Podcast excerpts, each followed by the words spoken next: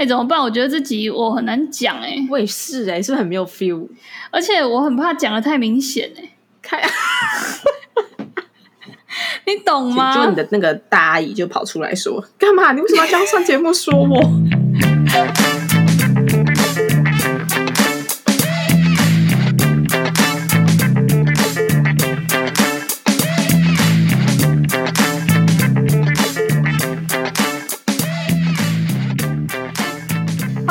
听布鲁芒爹。那我们今天要谈就是呃，在当你是一个忧郁症患者身边的陪伴者的一个角色角色的时候，对对对、嗯，你一定会受到很多情绪的负向情绪的影响。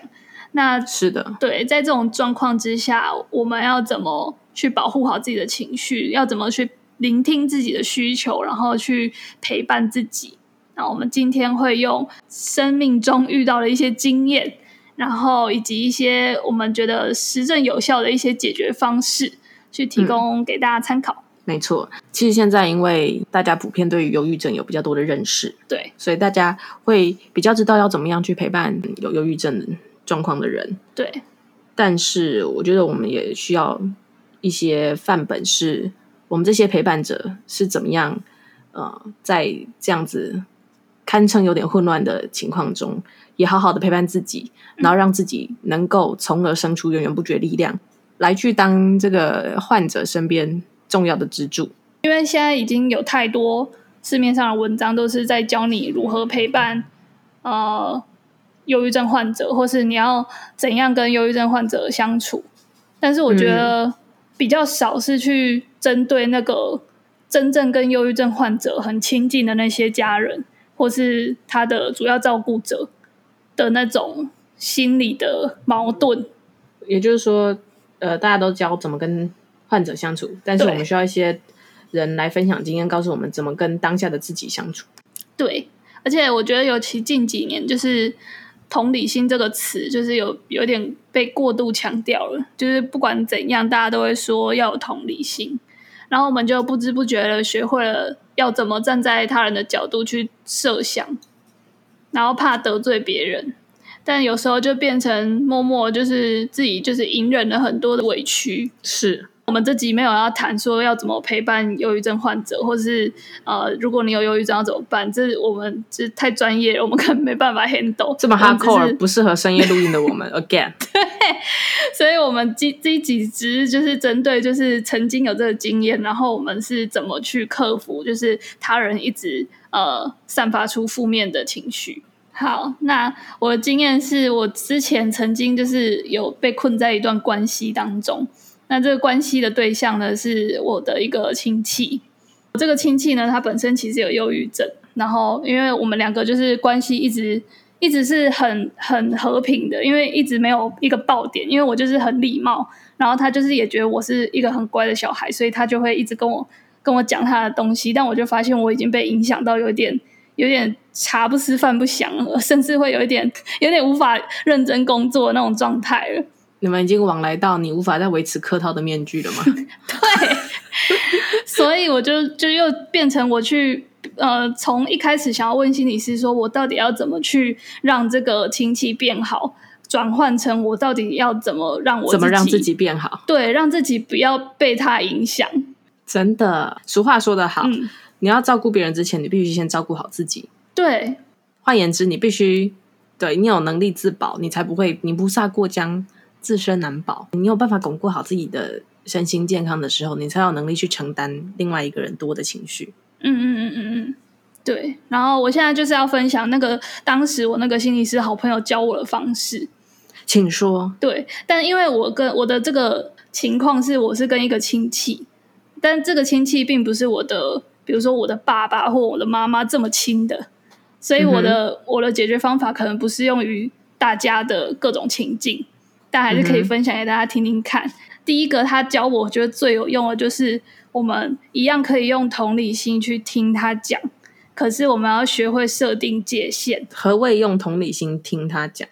就是他在讲的时候，我们就是不要一直想着说，我一定今天的目标就是要劝他啊，呃，不要再去想这件事，或是劝他放下这个执念。就是我一我一开始在跟他沟通的时候，我都会就是拐弯抹角的把 话题带到说，其实事情是这样的，不是你想的那么糟这样。但我发现就是当事人完全没有想要听，所以后来我就是变成我就是真的是听他讲，然后试着去站在他的立场去想这件事，想他到底有多痛苦。但是我学会设定界限，我会去跟他说，就是有一些议题，就是我觉得是呃我没有办法解决的，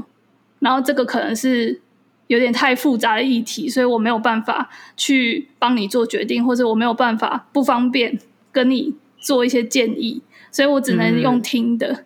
那你如果觉得你讲出来有比较舒服，那我可以听没关系，但是我没有办法去帮你解决你的负面情绪。就是你讲完，你还是可能两三天之后，你还是会陷入那个泥沼里面，可是我没有办法救你出来。嗯，理解。也就是说，呃。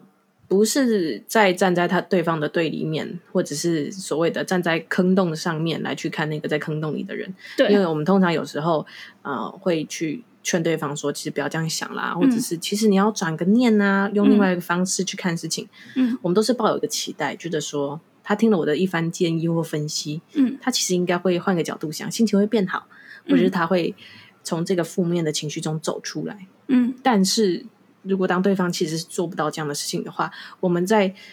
做这样的行为，不只是会让我们的期待落空，嗯，然后让我们自己陷入更深的挫折与沮丧当中，嗯嗯嗯，然后其实也是加注在对方身上的一种压力，对，因为对方这个时候，嗯。当他在很痛苦的时候，他可能真的不需要你告诉他说要怎么做，或者是其实不是这个样子的，因为这对他来说真的就是这个样子的。对啊，他 眼里看到的就是这样啊，没有其他角度，就是这个角度。对，他从他的角度看出来，就是世界就是一团糟啊。对，哎，我的世界就只有一个角度，你不要再跟我说什么其他角度了，我看不到。对，所以这是第一个方法，就是那个心理师朋友跟我讲说，我要我可以还是可以用我的同理心去听。但是我要学会设定一些界限，就是要跟当，就是也不能讲得太直接，但是你要散发出这个讯息，就是只要你谈到这个相关的话题，我可能会没有办法帮助你。然后，呃，你我我的经验是我有尝试跟他说，其实因为我不是专业的人士，所以我你跟我讲这些，我其实会呃没有办法解决之外，我也会被你影响。所以，如果这一这这方面的话题，我可能是没有办法回应你的。就当时我有设定一个很明确的这种界限。我觉得设定界限是一个很重要的事情，哎，对，而且这件事情是你需要练习的。你不是今天说我想设定界限，就像你把裤子的拉链拉开或关上一样简单。嗯。这件事情是你需要花一点机会去尝试过后，你才会知道说真正设定界限失败与成功的感觉各是什么。对啊，没错啊，而且当时我就是有一点想要用这个界限去引导他，说你其实可以去找一些专业的人士去求助，比如说去看身心科，或者去找智商师，或者是去看心理师。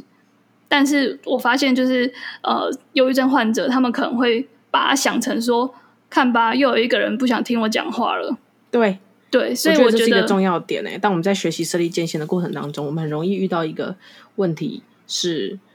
对方会觉得我们在推卸陪伴他的责任，对，或者是对方很容易让你的内心产生内疚感，对，比如说帮你随便扣上个帽子说啊，算了啦，我就知道我讲这些你们都没有要听，嗯，啊，对不起，我又让你觉得很烦了吧？反正算了，嗯，我讲话就是这个样子，就是这么讨厌，你们都不要来管我。对，然后那当当下你就是如果又得到这种回复的话，你其实会蛮挫折的。因为你其实是用了很多的力气，然后就是也忍了很多自己的情绪，然后再跟他沟通，但是后来发现他又就是又误会你，所以我觉得这种就是 会让你非常的挫折。然后当时的那个我的心理师的朋友，他就跟我讲说，呃，如果尝试沟通之后，就是第二个方式，除了设定界限之外，就是如果尝试沟通之后，你发现对方就是无动于衷，就是完全没有想要往。你讲的那一个方向去的话，就不要一直想要改变他，就是因为他有说，就是他有遇过一些忧郁症患者，其实是喜欢，嗯，把忧郁症这个当做他的保护网的，嗯，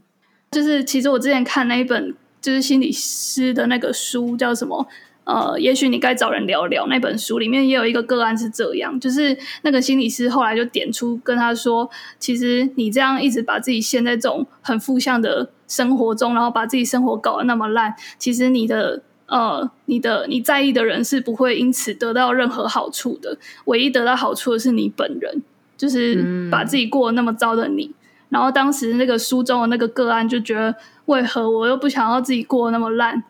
我我也想要好起来啊，然后那个心理师就点破他，跟他说：“你没有想要好起来，你就是觉得就是你一直在这个忧郁症的这个回圈里面很久了，所以你觉得很习惯了，这是你的舒适圈了，嗯、所以你很怕就是踏出呃，就是做努力，然后去做改变，会有呃更失控的事情发生，所以你宁愿就是维持现状，但这样其实苦的就是你自己而已。”嗯。对，所以那时候我的心理师朋友也跟我讲同样的概念，就是不要一直想着要去改变忧郁症患者的想法，就是就是到到到到头来就是一句就是听他讲就好了，就不要一直想要去、嗯、想要给他什么建议这样。不过我有小疑问，其实这时候对方讲的一些言辞，嗯、其实真的让你。听了感到很揪心，嗯、特别是如果这个人是你真的非常关心、非常在乎的人，嗯，相信你听到一些比较极端的或激烈的言辞的话，嗯、心里也是非常的不好受。对啊，那我们这时候要怎么样保护自己的内心呢？纵使我们知道对方是需要帮助的，但我们更重要是怎么样帮助自己的内心。我的心理师好朋友也有跟我分享这一点，因为我就有跟他讲说我，我我其实会觉得很同情他的处境，但是我又呃。为了这件事，就是伤痕累累，就是就是感受到很多负向的情绪。那到底要怎么办？嗯，他不好受，你也更不好受。但是你又希望自己可以有源源不绝的力量，持续的陪伴他，当他最强大的盾牌。但偏偏你这个盾牌上面，就是 就像那个不粘锅使用铁铲一样，对，一根大铲哦，涂层都坏了，嘿，涂层都坏了，该如何是好？他就跟我说，其实我们呃。最后一步就是不要去为了他人的人生感到遗憾，所以就是如果没有你想要的结果，或是他没有因此而变好，其实没有关系，就是我们就是陪伴就好了。哦，这是一个很好的让自己摆脱深深的愧疚感跟罪恶感的方法。对，那其实这个也还蛮重要的哦，因为有时候我们在陪伴的过程当中，很有可能其实我们的所作所为。我们尽力了，嗯，但是我们仍然有可能被自己心中产生的负面情绪压垮。对啊，就有时候不是对方直接抛来给我们的，嗯、而是我们自己在经过相处之后，可能又多想了，或者是又经过我们自己消化反刍之后，嗯，又像那个泡菜发酵一样，嗯、会有一些让人难过的想法或情绪蒸发出来。对啊，然后我们。然后就会更加的影响我们自己的心理健康，所以适时的把自己从这样的情况中抽离出来，对，是重要的。而且这件事情也是需要练习的。嗯、对，就是你要，我就会一直提醒我自己说，我呃，我是我很关心他，没错，我也很爱他，没错。可是我们两个终究是不同的个体，那他的人生其实是他自己要去负责的，我只能尽到我陪伴的责任，然后我做了呃我最大的努力了。那如果情况没有变好，那我也没办法。哦，就是说，如果你已经经历过以上的步骤，嗯、然后你也非常的努力了，但此时你却发现自己仍然无法从一些非常负面的情绪中开脱出来。对，哎，当这些方法都无法拯救自己的时候，嗯，那该如何是好呢？可以去找专业的心理师或身心科。理解。对，然后还有一个我觉得很重要是。呃，不要失控，就是在呃很很负向的沟通谈话之中，很容易就是因为被误会啊，或是你其实没有这样的想法，可是对方把你想成很坏的样子，你就会变成有点生气，然后口出恶言。我觉得这是一个最 NG 的行为，因为只要口出恶言这个行为发生了之后，就会变成在谈论别的事，就是在吵都是吵别的事。嗯其实这个也是，当在跟个案相处的时候，尽量保持自己情绪的平和，对，然后不要随之起舞。嗯，其实不只是在面对个案啊，当你面对生活中任何一个情绪处于极端，或者是这个状况不是很好的人的时候，对，那维持自己心情、心境或情绪上面的平和，都是跟他相处的时候一个比较好的状态。对，毕竟当两个都很激烈的状态处在一起的时候，除了大家一起狂欢嗨之外，通常不是有什么好的下场。对，没错。好，今天非常谢谢秀珍菇呢分享她自己生命经验中呢，呃，遭遇到这样子情况的人呢，在跟他的互动和陪伴之中，身为旁边陪伴者的我们，能够怎么样自处的方式？对，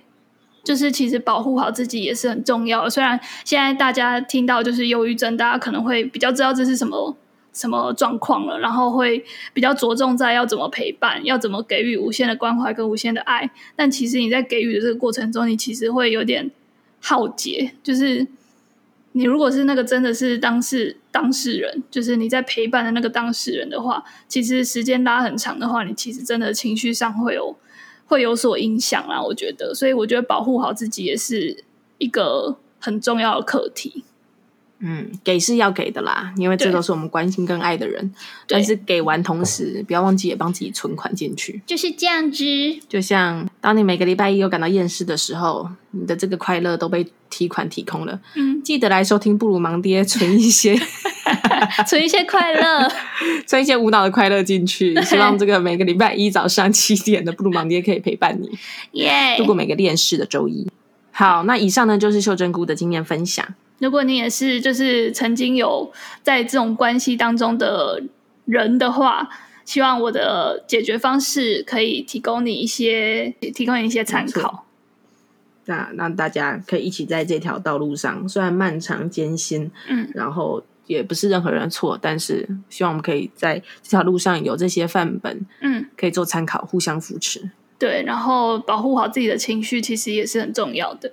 没错，嗯。就如保护好布鲁盲爹持续的在 Podcast 上面被收听一样，我 们布鲁盲爹，我们下周见喽，拜拜，